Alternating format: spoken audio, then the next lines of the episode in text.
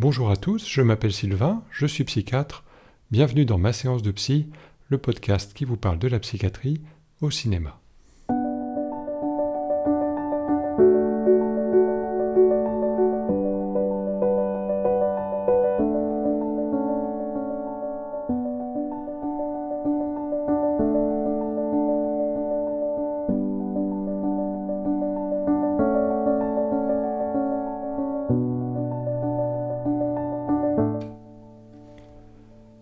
Aujourd'hui, dans ce sixième épisode de ma séance de psy, nous allons parler de L'Enfer, film français de 102 minutes réalisé par Claude Chabrol et sorti en 1994. Alors il faut savoir pour commencer que le film avait été écrit au départ par Henri-Georges Clouzot en 1964. Il devait mettre en scène Romy Schneider et Serge Reggiani, mais à cause de problèmes de santé de l'acteur, le film n'a jamais pu être terminé.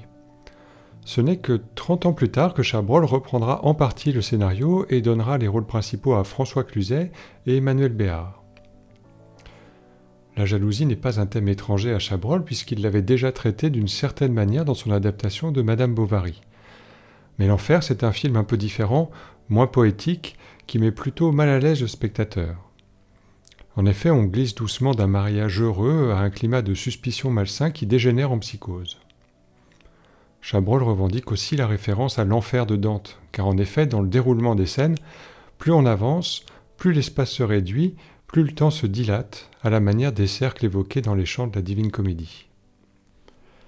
Mais alors l'enfer, ça parle de quoi exactement? Eh bien ça parle de jalousie, mais d'une forme de jalousie bien particulière qui va se transformer en délire passionnel.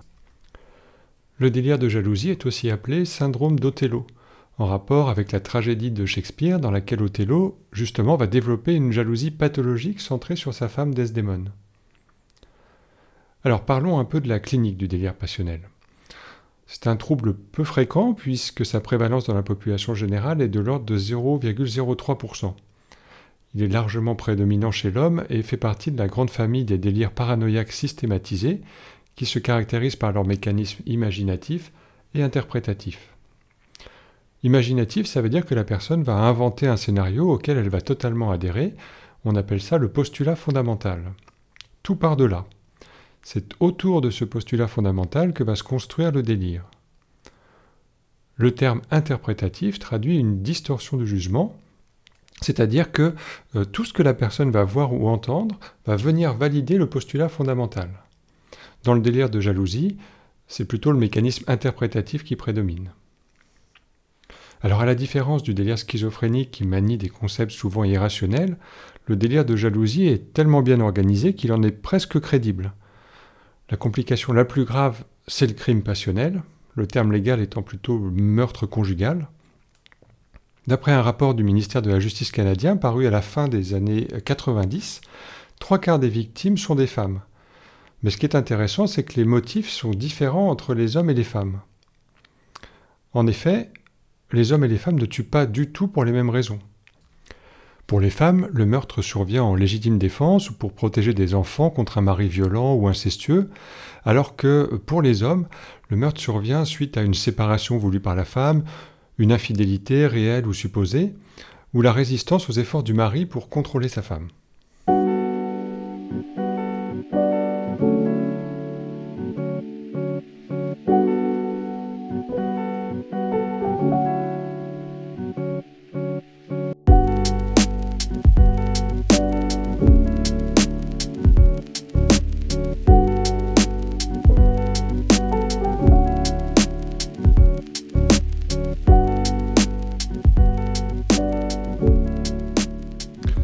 Le délire de jalousie est donc fondé sur un postulat fondamental passionnel qui est la suspicion d'infidélité. Ces mécanismes sont, comme je vous disais tout à l'heure, imaginatifs et interprétatifs. Il faut savoir que dans ce type de délire, la participation affective est dominante. Je veux dire par là que le sujet va exprimer avec beaucoup d'émotion le fruit de son délire. Ça peut être de la colère, des larmes, de l'agressivité, voire de la violence. Le délire s'organise en secteurs, c'est-à-dire qu'il est centré sur une seule personne.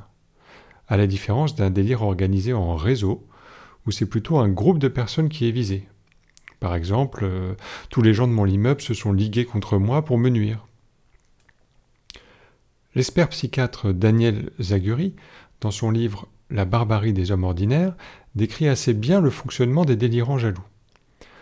Pour lui, ils sont incapables de se regarder de l'extérieur en se décentrant de leur posture narcissique.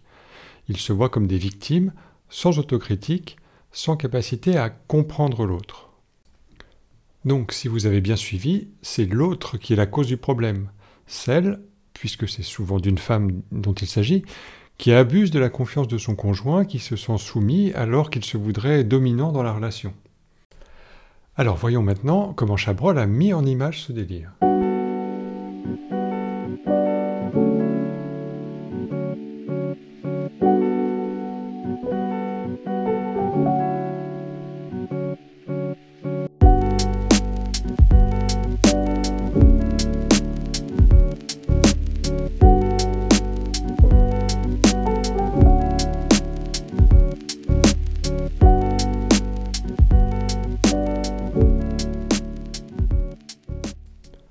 Comme dit au début, le film se construit comme les cercles de l'enfer de Dante.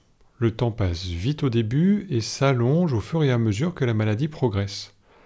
La rencontre, le mariage, la naissance de l'enfant sont expédiés dans les cinq premières minutes du film. On cerne rapidement le personnage de Paul qui gère quasiment tout seul un hôtel spacieux dans lequel il a investi toutes ses économies et pour lequel il s'est même endetté. On le sent surmené, il fait des attaques de panique en pleine nuit et souffre d'insomnie. L'alcool joue également un rôle catalyseur dans les délires paranoïaques, et Sacha Brol n'oublie pas de le préciser dans la présentation de Paul. C'est pas grave pour Vincent. Oh, c'est pas lui qui m'ennuie, c'est vous avec vos somnifères. Si je pouvais m'en passer. Faites gaffe, mon vieux. Vous buvez pas trop, au moins. Ah, vous savez, dans la limonade, hein, c'est difficile de toujours refuser. Vous avez des embêtements? Des embêtements? Bah oui, comme tout le monde, des histoires de pognon. Ça marche, l'hôtellerie? Ça tourne tant que ça peut. Le trouble commence donc par des soupçons lorsque Paul surprend sa femme en train de regarder des diapositives avec le fils du garagiste.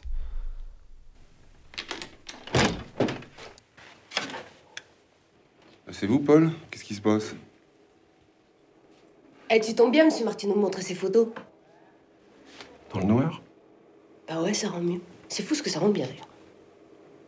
T'as un médicament Mais Dis donc, t'as vu l'heure qu'il est?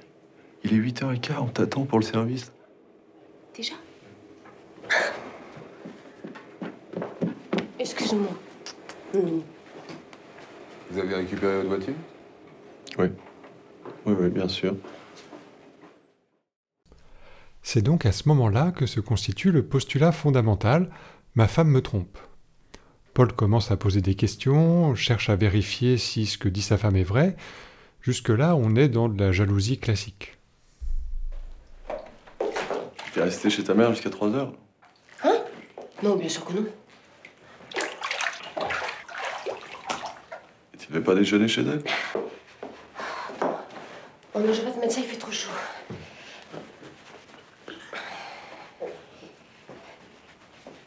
Hein Tu devais pas déjeuner chez elle Si, mais elle avait un élève débutant, une heure de garde, merci. Hein. Non, j'ai été manger un morceau avec Marilyn. On a fait la dînette dans la boutique. Il va ensuite se mettre à suivre Nelly dans les rues de la ville, devant l'église, sur le marché, et finalement devant chez le garagiste. Chabrol nous invite alors à faire les mêmes interprétations erronées que Paul. Sa femme se remaquille juste avant de passer devant le garage. On imagine à tort qu'elle se fait belle pour retrouver le fils du garagiste. Ensuite, comme par hasard, le garçon sort avec sa voiture en klaxonnant. On se dit que le coup de klaxon s'adresse à Nelly. On remarque à peine qu'il grille un feu rouge et que c'est peut-être pour cette raison qu'il a klaxonné. Tout comme Paul, notre cerveau va privilégier l'interprétation qui va dans le sens du postulat fondamental. Qu'est-ce que tu fais là? Bah, j'attends maman? Je croyais qu'elle était souffrante. Oui, mais tu la connais, elle peut jamais s'arrêter. Bah, et toi, qu'est-ce que tu l'as Le petit est pas malade, Paul. Non, euh, non, je passais par là. Pourquoi tu devais venir en ville Le crédit hôtelier, tu vois, quoi, qui... Le crédit hôtelier, je voudrais pas te contrarier, mais il est à l'autre bout de la ville. Et la voiture, elle est où Hein Quoi Bah, place Jeanne d'Arc. À la station des cars. C'est pas possible, tu me suis, Paul. Pourquoi? Est-ce que j'aurais des raisons de te suivre? Non. Mais si tu continues, je pourrais bien t'en donner. Là, c'est typiquement le genre de choses qu'il ne faut pas dire à un jaloux. Nelly reconnaît qu'elle pourrait être infidèle. Elle valide carrément le postulat fondamental. C'est à partir de ce moment-là que Paul va commencer à délirer. La scène qui suit illustre le caractère imaginatif du délire. Paul imagine, invente si vous préférez, un événement qui n'a sans doute pas eu lieu entre Martineau, le fils du garagiste, et sa femme. Chabrol nous montre Nelly montant dans la voiture du garçon et l'embrassant sur la joue. Paul n'a aucune preuve, mais il est intimement convaincu que les choses se sont passées comme ça. On passe ensuite à la séance de ski nautique au cours de laquelle Nelly et Martineau vont s'isoler sur une petite île. Il faut bien comprendre que toute la scène est filmée comme si on voyait à travers les yeux de Paul.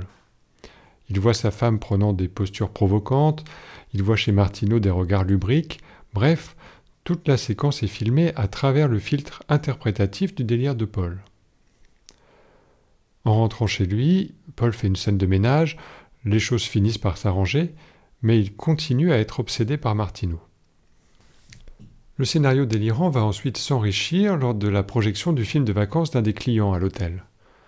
Là, c'est le mécanisme imaginatif qui prend le dessus, puisque Paul se représente des scènes qui n'ont pas existé entre sa femme et son amant désigné, c'est-à-dire Martineau. Il s'alcoolise de plus en plus, et ce n'est pas anodin de le montrer à l'écran, puisque ce type de comportement dans les délires de jalousie est plutôt bien validé dans la littérature. De nombreuses études montrent un lien étroit entre la consommation d'alcool et la jalousie délirante. Je veux dire par là que les personnes qui consomment de façon chronique de l'alcool auront plus facilement tendance à développer des idées délirantes de jalousie, mais aussi que la consommation d'alcool, lorsque le trouble est déjà installé, aggrave les symptômes. On voit souvent Paul avec un verre d'alcool à la main, et je pense que c'était sans doute voulu par Claude Chabrol. D'ailleurs, rappelez-vous, au début, le médecin de Paul s'inquiétait de sa consommation. Au fur et à mesure que le film avance, les troubles du comportement de Paul se majorent. Qu'est-ce que je peux faire de plus? Bien sûr, maintenant c'est un peu tard, hein. Ce qui est fait est fait. Mais qu'est-ce que j'ai fait? Tu le demandes? Et ta petite virée dans l'île? Oh non, tu vas pas recommencer. Je te l'ai dit, j'étais crevée et je me suis reposée. Tu crois pas que tu bois un peu trop? J'ai froid. Moi aussi j'ai froid. T'en veux?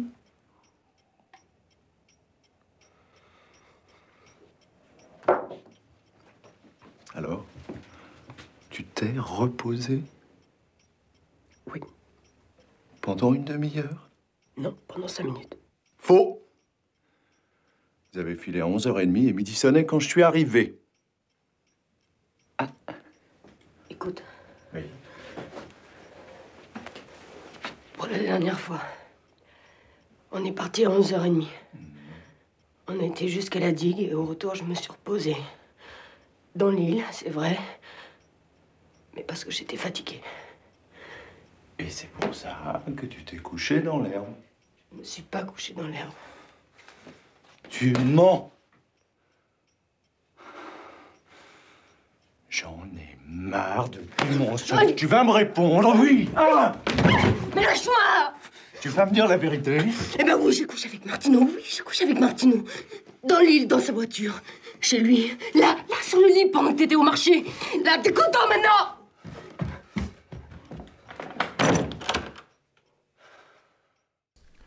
Alors en fait, cette scène correspond assez bien à la réalité.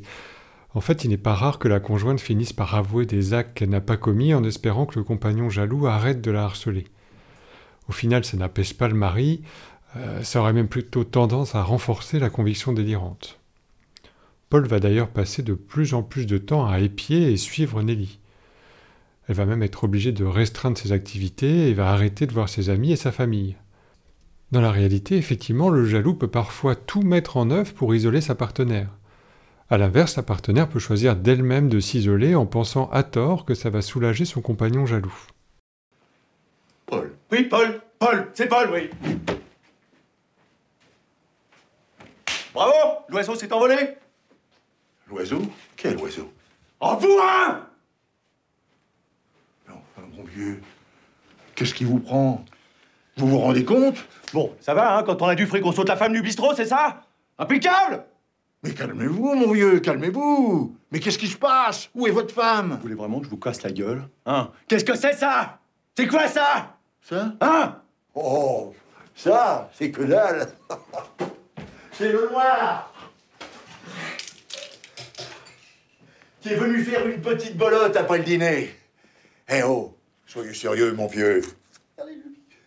Rigolez pas, hein, ça va comme ça, hein. Ça fait trop longtemps que ça dure, hein, on m'envoie faire les courses et pendant ce temps-là, allez, allons-y, hein, santé de popole Demain, terminé, je vire tout le monde. C'est clair, ça?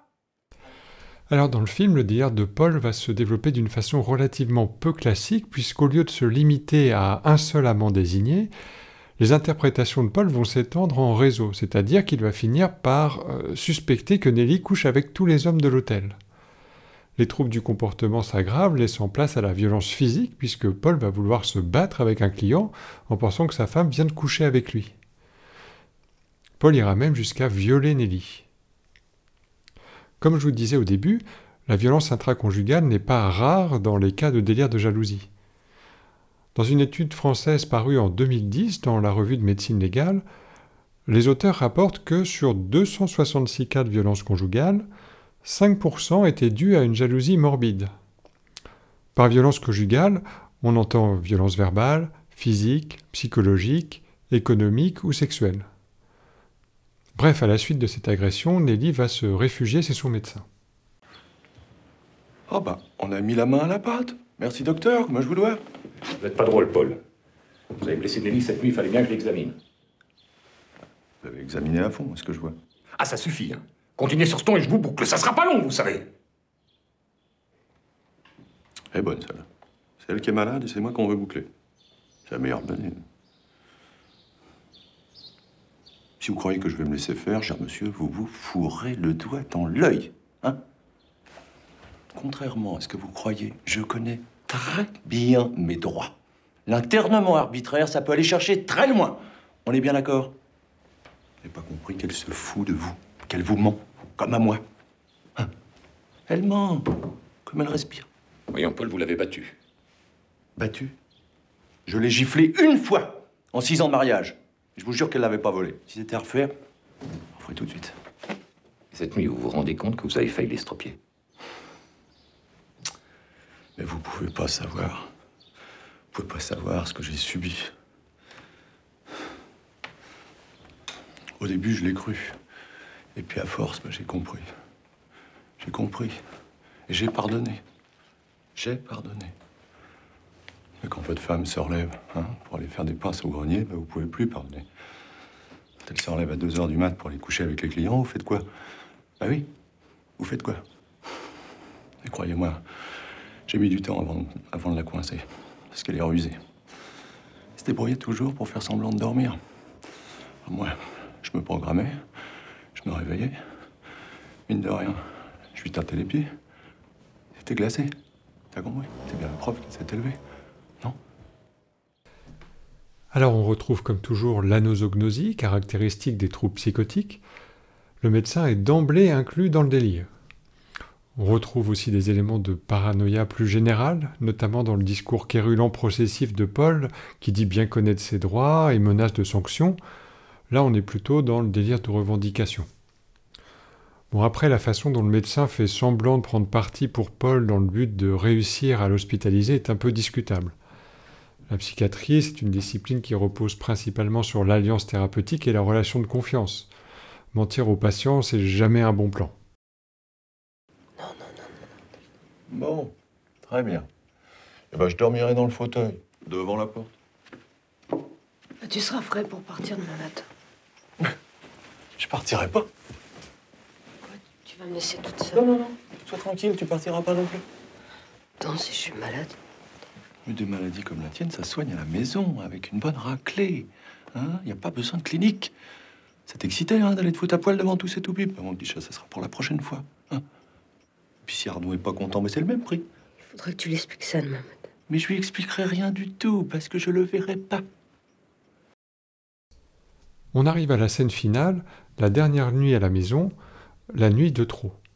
Le délire de Paul atteint son paroxysme Il imagine un complot mis au point par sa femme avec son médecin pour le faire interner. Il hallucine et voit une ambulance arriver dans sa cour. En réalité, il n'y a jamais d'hallucination dans un délire de jalousie, mais là, Chabrol met en image la peur de Paul d'être séparé de sa femme. Et c'est cette peur qui va le conduire à la tuer en l'égorgeant avec son rasoir dans la salle de bain, après lui avoir fait croire qu'il devait se préparer pour partir à la clinique. Si Nelly est morte, aucun autre homme ne l'aura. Et comme dit Daniel Zaguri, morte, la victime appartient pour toujours à celui qui l'a tuée. Alors le passage à l'acte médico-légal sur le conjoint est une complication à prendre en compte dans le délire de jalousie. Dans une étude parue en 2010 dans l'Indian Journal of Psychiatry, l'auteur rapporte que parmi 41 cas de meurtres conjugaux, 10% étaient des cas de jalousie morbide. Anecdote intéressante, si l'homme le plus souvent s'en prend à sa conjointe, dans les rares cas où le délire de jalousie concerne la femme, celle-ci s'en prendra plutôt à sa rivale. Au bout du compte, le film se termine par les deux mots sans fin, au lieu du fin classique. Ultime référence de Chabrol à l'enfer de Dante, puisque dans la Divine Comédie, plus on s'approche de l'enfer, plus le temps s'allonge jusqu'à l'infini. Le cauchemar de Paul est donc sans fin, comme l'enfer.